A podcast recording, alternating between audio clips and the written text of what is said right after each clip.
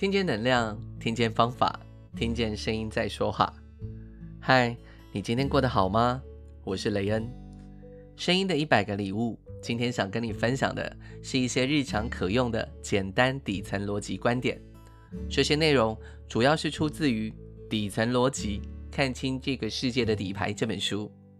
这本书的作者是刘润，他是中国著名商业顾问润米咨询的创始人。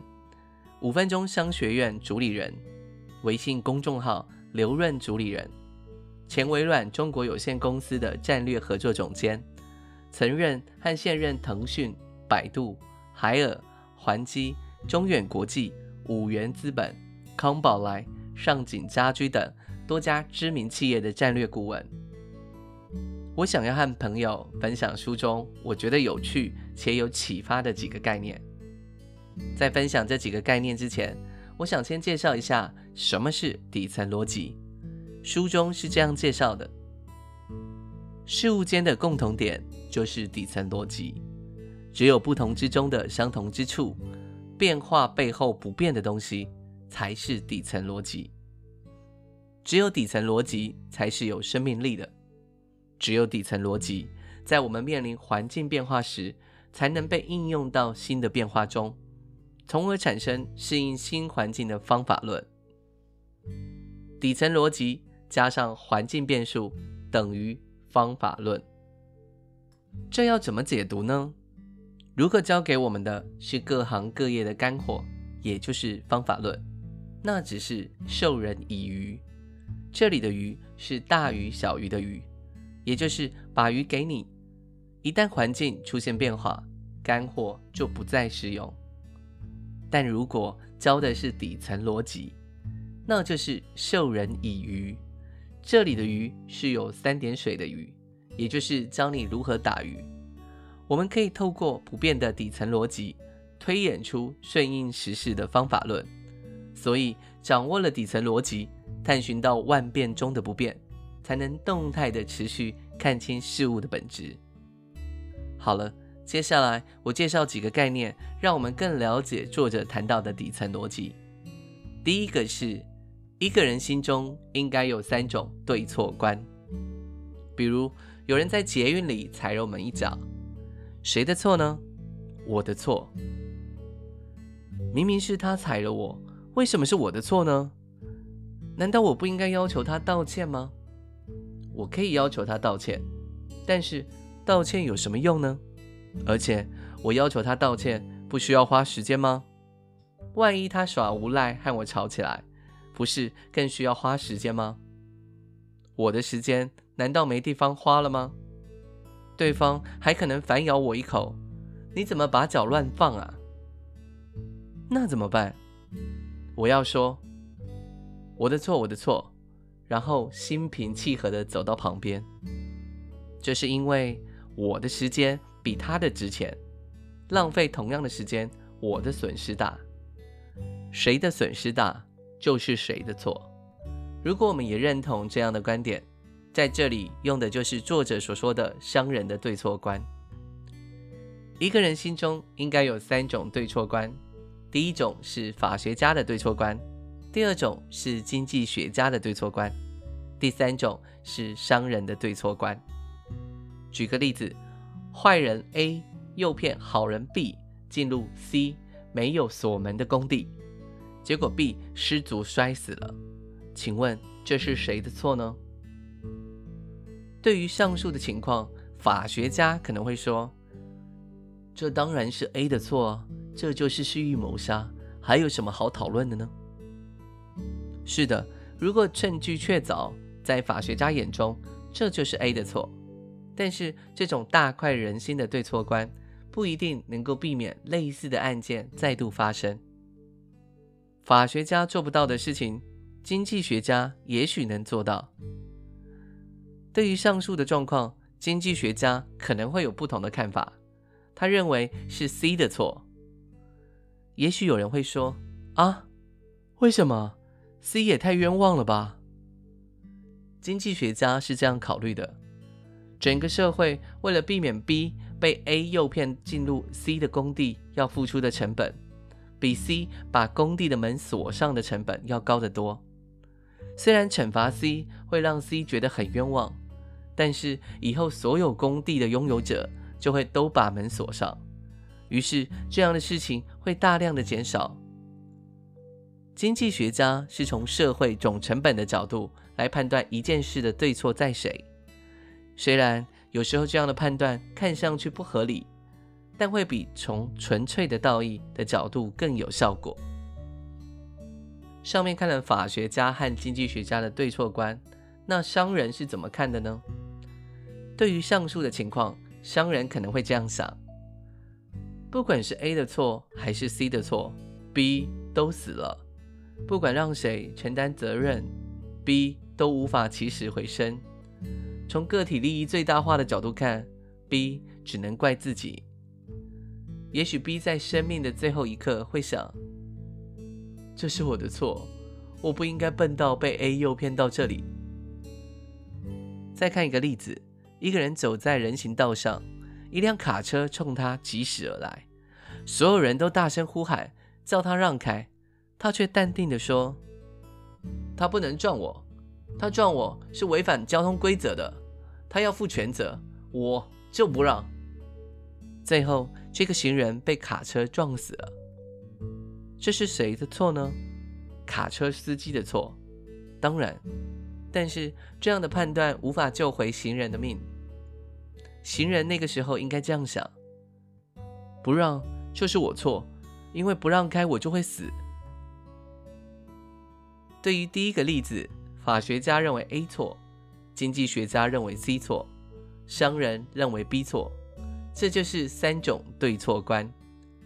如果你是评论家，可以选择法学家的立场；如果你是政策制定者，可以选择经济学家的立场。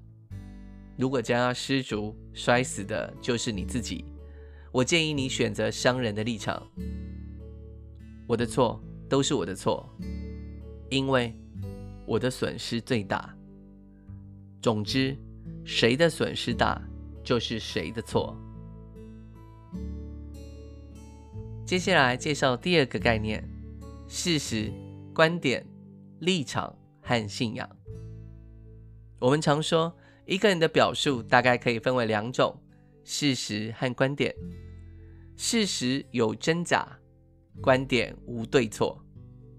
但是细究起来，还可以再细分为四种：事实、观点、立场和信仰。举个例子，今天很热，是不是事实？这不是事实。今天摄氏三十度才是事实。热是我们的观点。什么是事实？事实是独立于人的判断的客观存在，在现实世界里。有时候会复杂到让我们无法判断事实。例如，有一个竖立的圆柱体，我们从上面看会以为我们看到的是一个圆形；我们从侧面看，看到的是一个长方形或正方形。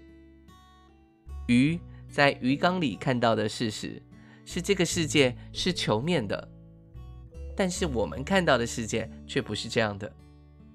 总体来说，事实是最不容易产生争议的客观存在。我们只能说，我们对事实的了解还不够全面。观点是我们对一个事实的看法。观点和我们的关系比观点和事实的关系更加密切，因为它是我们认为的。例如，你觉得摄氏三十度热，是因为你冷；你觉得摄氏三十度冷。是因为你热，你的知识结构、你掌握的资讯以及你的思维模式决定了你的观点。有人说，网络世界为什么有那么多争论呢？这是因为人们掌握的资讯不同，有着不同的思维模式，只是他们各自扎堆在一起，交集很少。例如，信中医的和信中医的玩，不信中医的和不信中医的玩。所以这个世界相安无事，但是网络把这些人全都汇聚在一起，于是彼此视为异类，吵得不可开交。所有人都觉得自己代表的是事实，但其实都是自我的观点。那什么是立场？立场就是被位置和利益影响的观点。立场就是被位置和利益影响的观点。立场就是被位置和利益影响的观点。我觉得这个挺重要的。有人问你热不热，你觉得挺热的。但如果你在物业公司工作，当别人跟你抱怨热，你一旦承认热，别人就会要求开大厦的空调。于是你一边冒着汗，一边说：“我不热，我我就是不热。”在这种情况下，除非你能和问你的人有相同的位置和利益，否则你们是不可能达成共识的。这让我想到，有时候我们在沟通的时候，往往也是因为彼此的立场不同，所以很难进行沟通和取得共识。作者提到，在辩论场上，这叫做持方。当你持有正方观点的时候，你能够面红耳赤地说服对方，甚至说的自己都相信这个持方观点了。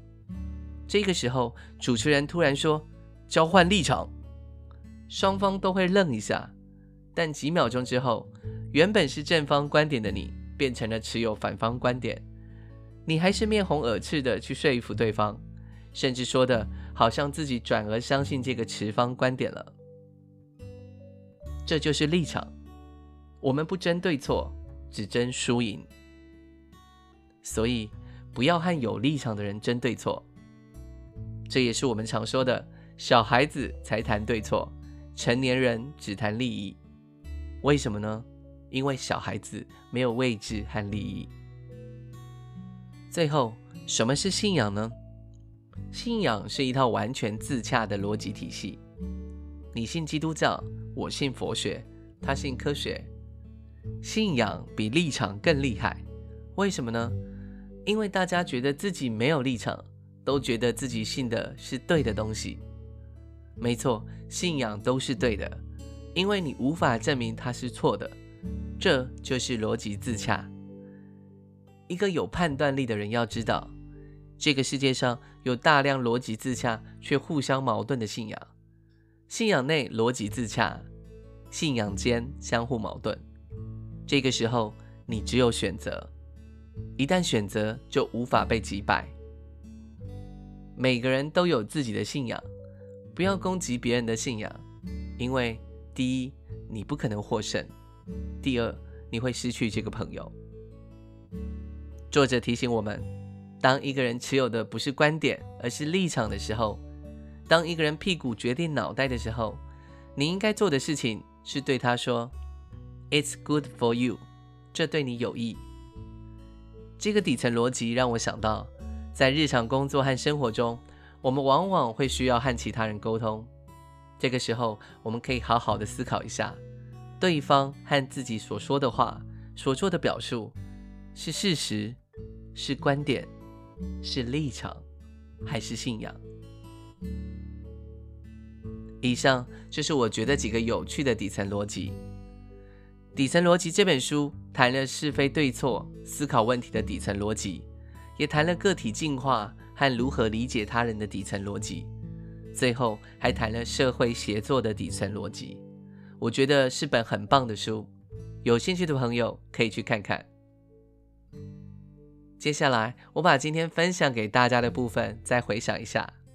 第一个是我们心中要有三种对错观：法学家、经济学家和商人的对错观。谁的损失大，就是谁的错。第二个是我们要认清事实、观点、立场和信仰。事实是独立于人的判断的客观存在。观点是我们对一个事实的看法，立场就是被位置和利益影响的观点，信仰则是一套完全自洽的逻辑体系。